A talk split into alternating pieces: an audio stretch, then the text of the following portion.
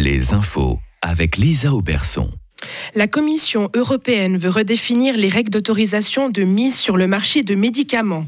Elle veut aussi inciter les pharma à développer de nouveaux antibiotiques. En Suisse, la Confédération avait développé en 2015 une stratégie contre la résistance aux antibiotiques. Elle voulait aussi rendre le développement du médicament plus attractif pour les entreprises. Pour l'instant, les nouveaux produits sont conservés en tant que réserve. Ils ne sont utilisés que lorsque d'autres ne sont plus efficaces. C'est une situation peu lucrative pour les pharma. Les auditions pour la Gustave Academy se déroulaient cette semaine à Fribourg. L'école soutient et forme chaque année une vingtaine de jeunes venus de toute la Suisse dans le domaine de la musique. Plusieurs critères sont pris en compte pour départager les candidats, notamment la musicalité, la parité homme-femme ainsi qu'un certain équilibre linguistique. Les candidats recevront le résultat de leurs auditions peu avant Noël. Ils sauront ainsi s'ils peuvent débuter leur année de formation.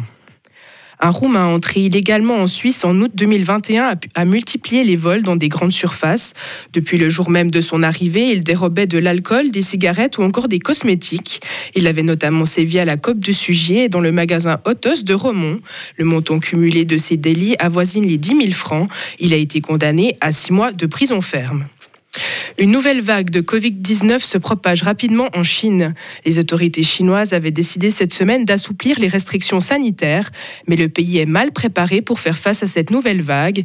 Des millions de personnes âgées ne sont pas complètement vaccinées et les hôpitaux n'ont pas la capacité d'accueillir un grand nombre de patients. Le, nombre de cas déclarés a fortement chuté en supprimant les tests de masse. Les forces ukrainiennes ont attaqué hier soir la ville de Melitopol dans le sud de l'Ukraine. La ville est occupée par les Russes depuis le début de leur offensive en février dernier. Les deux camps ont communiqué des informations contradictoires sur les cibles des frappes. Selon les Russes, l'attaque a détruit un centre de, loisirs, tandis que le maire de la ville ukrainienne affirme que l'attaque a tué des dizaines de soldats russes. Le président turc Erdogan s'est entretenu avec Vladimir Poutine aujourd'hui. Il lui demande son aide pour repousser les forces kurdes du nord de la Syrie.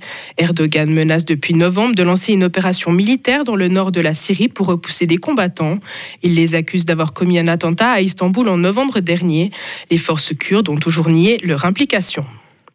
Et en sport, Fribourg-Gotteron doit se rattraper ce soir. Les Dragons se sont inclinés hier contre Berne. Ils ont été battus 3 à 2.